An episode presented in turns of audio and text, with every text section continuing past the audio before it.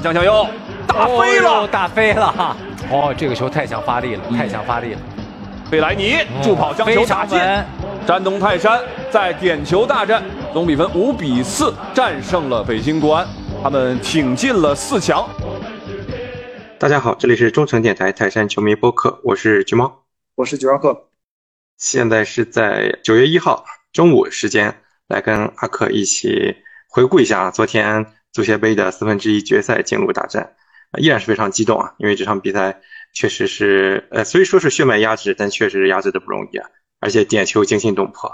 呃，我昨天其实是非常特殊的啊，呃，不能说是看完比赛，应该是听完了比赛，因为，呃，整个从下半场开始啊，就一直陪孩子洗澡啊，给他哄他睡觉啊，我一直是戴了一个耳机听着，听完了全场比赛啊，听着这场比赛的感觉，应该是比看着更惊心动魄，因为我看不到画面。就是听了几个解说，两个解说在那一直讲说场面什么样子，包括点球的前几个啊，那会儿还没睡着，我只能听。最后罚的那两三个，终于睡着了，我才看到。好在最后两个是看到了。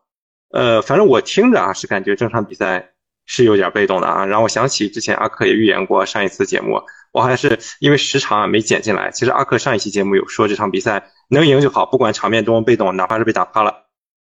结果这场比赛，我至少听着是感觉是这样子的，我不知道是不是真正的场面是确实从下半场开始，泰山队非常被动的。呃，被动倒谈不上，主要还是因为我们这边可换的人不多，呃，很多人都是到补时甚至加时加时赛最后才换上来，而且我们换人名额没有用满嘛，所以在这种情况下吧，我们肯定到后面，呃，球员们的体力会出现一些问题。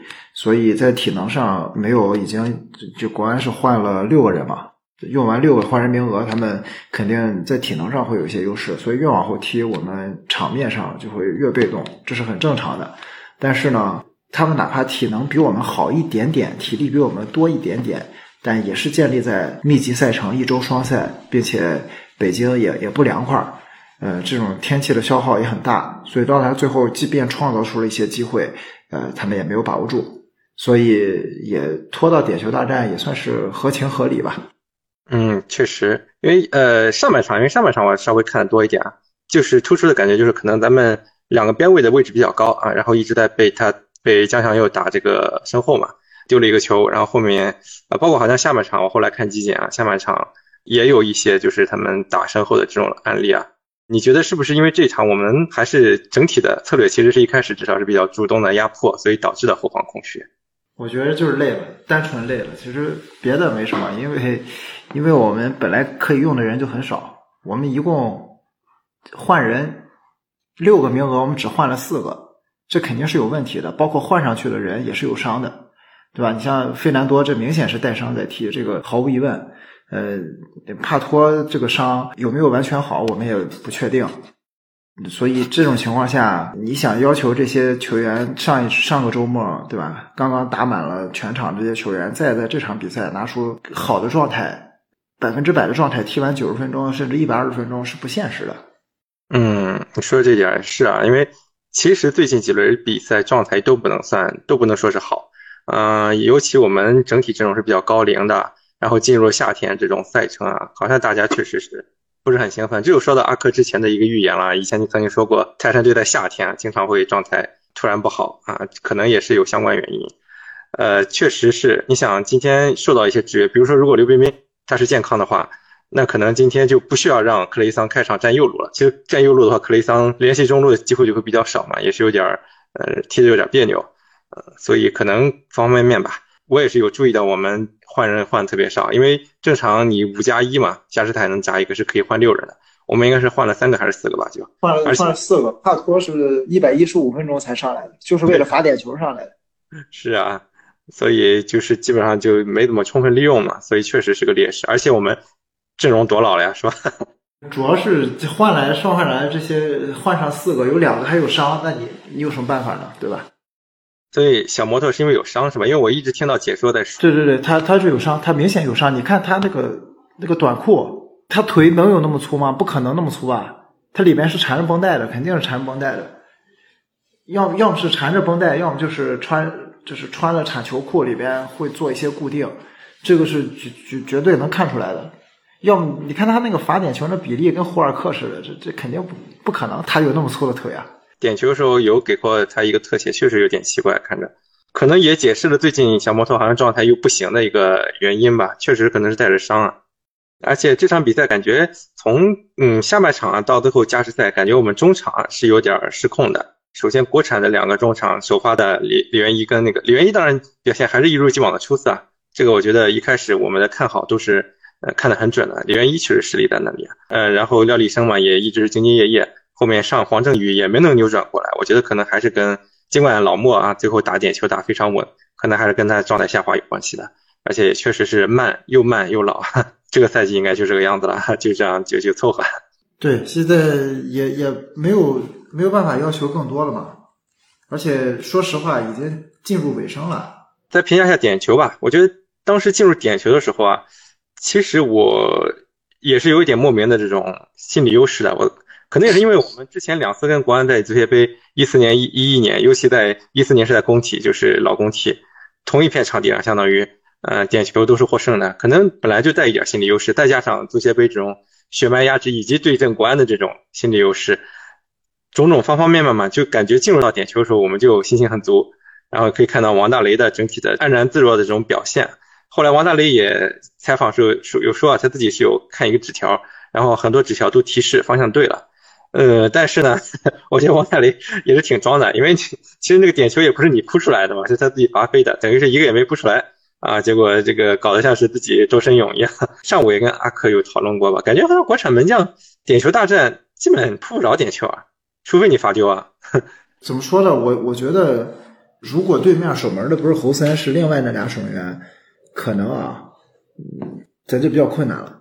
如果是侯森的话，他本身就是一个。不是那种很表现型的球员，他扑点球也不是他的强项。我当时就觉得希望很大，也可能是现在国内踢到点球大战的情景太少了，嗯，没有这个机会，所以大家可能对这方面的训练也没有那么重视。他不像在欧洲，对吧？你踢那个洲际比赛或者踢国内比赛，很容易就踢到点球了。你在国内也没有，你国内你撑死了一年，你踢个两场最多了。那也没有必要往这上面倾斜什么训练的精力嘛。嗯，呃，上一次点球大战应该还是一九年亚冠吧，当时打恒大，王大雷我记得也是没有扑出过点球，然后两边也都是挺质量挺高，最后是崔鹏罚偏了吧？应该是，哎，是罚偏还是被扑来着？偏了吧？印象中是，这，没扑到，两边都没扑到。然后我记得上港有几次点球也都是，反正两边也都是基本上 罚进了，罚罚进门框就能进啊。包括好像有一年我记得是哪年啊？疫情之前嘛？还是哪年？上港有一次不是跟呃低级别球队罚到十几轮吗？啊，对对对，罚了十几轮。对啊，十四次还是十十四还是十五轮？严俊凌也是一个都没扑到。可能确实啊，咱们咱们这一块你说的也是，锻炼机会太少了。包括国家队也多少年没打过点球了嘛，所以可能这块也没法过多苛求吧。嗯，本来我想说啊，国安这场比赛的表现还是非常值得可敬的。最早的时候，我其实想给这一期节目起一个名字，就说不是所有的对手都可以叫老对手的，因为正好叠加某个球队的事儿嘛。但是呢，一些没品的插曲发生之后啊，我就不想太去表达这种尊敬了。那大家也都知道，就是赛后发布会上，崔指导有提起来国安队扳平比分的时候，对方的主帅苏亚雷斯跑他面前庆祝的事儿，他觉得这个行为是非常缺乏尊重的。然后北京记者就在那揪着不放，还在那护犊子。包括后续看录像啊，看那些动图什么的，其实我觉得。这个事儿真没什么好说的。我这看球这么多年，不知道是不是第一次啊，看到跑到对面的教练面前庆祝的教练，好像之前是我记得好像萨里的一个助教曾经在穆里尼奥面前这么干过，再就从来没有听说过了。所以我觉得这个事儿真的是没什么好说的，就是他们做错了，他们还在护犊子，所以我就挺生气的。对，这个你像人家康熙对吧？都多少年、几十年的执教经验，他自己说都没见过嘛。那我没见过，不太正常了。对，而且老帅他一直是一个心态比较沉得住气的。你包括进球啊什么的，一般也都是不动声色的啊。能把他气着这种事，肯定是非常过分的事儿。是的，还有什么？好像加时赛那会儿，呃，看台还在朝我们替补席扔瓶子。嗯，所以就这场比赛其实火药味没那么重啊。说白了，场上是吧？也没什么特别大的动作，也没红牌什么的。哎，北京这个主场呀。你说的好嘛，也确实很狂热，但是不好嘛，素质也确实有限。呃，这个正常嘛，你最后大家都安全的出来了，我觉得就是好事。对，上期也说嘛，希望咱们远征军安全，虽然不容易啊，要下午三点钟就已经都在场内做好了，晚上肯定也是十一二点才走的，又是点球嘛，又拖晚了，没事发生就好啊。大家也是给大家点赞嘛，现场也是能，虽然国安的主场声势特别大，偶尔也是能听到咱们的助威声的。对的，等于我们应该是就两三千人去占他们接近五万人的人数，就还有一些人没进去嘛。嗯，对对。看看后续，后续是下一呃，到九月底打大连人，这个是不是难度不大？问题不大，我觉得肯定能进决赛的。那本身我觉得大连人怎么会？就是我觉得天津打不过大连人，我就挺奇怪，因为大连人肯定现在重心是在保级上，哎，结果天津连这都打不过。嗯，对啊，而且那一场比赛他们客场去的人比他们主场的人都多，因为是临时换场地嘛。这反正对咱们是好事嘛，肯定是打大连人比打金门虎稍微好一点吧。金门虎毕竟是个很还是挺磨人的一个队啊，不管说他水平高低吧。是的，嗯，那边的话就是青岛海牛打上海申花，申花呢可能会牵扯到到时候亚运会征调很多人啊，确实那个结果哈可能还真不好说。你觉得谁可能通过的几率更大？嗯，我觉得可能还是申花会占一些优势吧，这个东西。底蕴在杯赛里边还是很管用的。嗯，不，我倒是挺希望青岛能够在主场利用主场优势，趁申花人员不整的时候能把他们淘汰掉。毕竟我感觉打青岛，无论是话题度还是咱们的把握上，还是比打申花好一些的。我觉得打申花好啊，复仇嘛，对吧？可以，而且打申花的话，我们说实话，这个赛季对他们是有心理优势的，对吧？我们正常情况打打他们一点一点办法没有啊。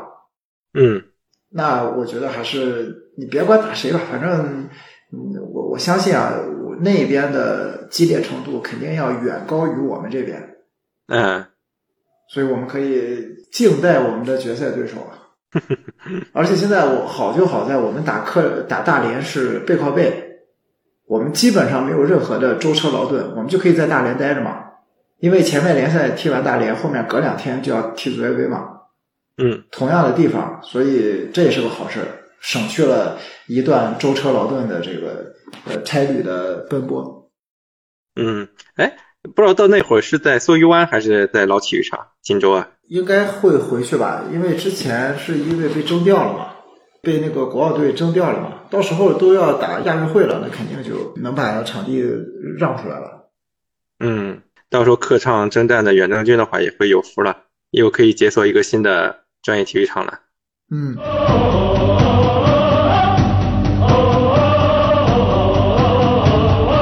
最后，我觉得还是稍微提一下三镇那边的大新闻吧。大家都知道啊，三镇这个三年之期到了，投资人说不干就不干了。呃，我想起阿克之前也说过，武汉和青岛是两个解散球队最多的城市，感觉这个魔咒啊，仿佛是越来越近了。对，这是传统。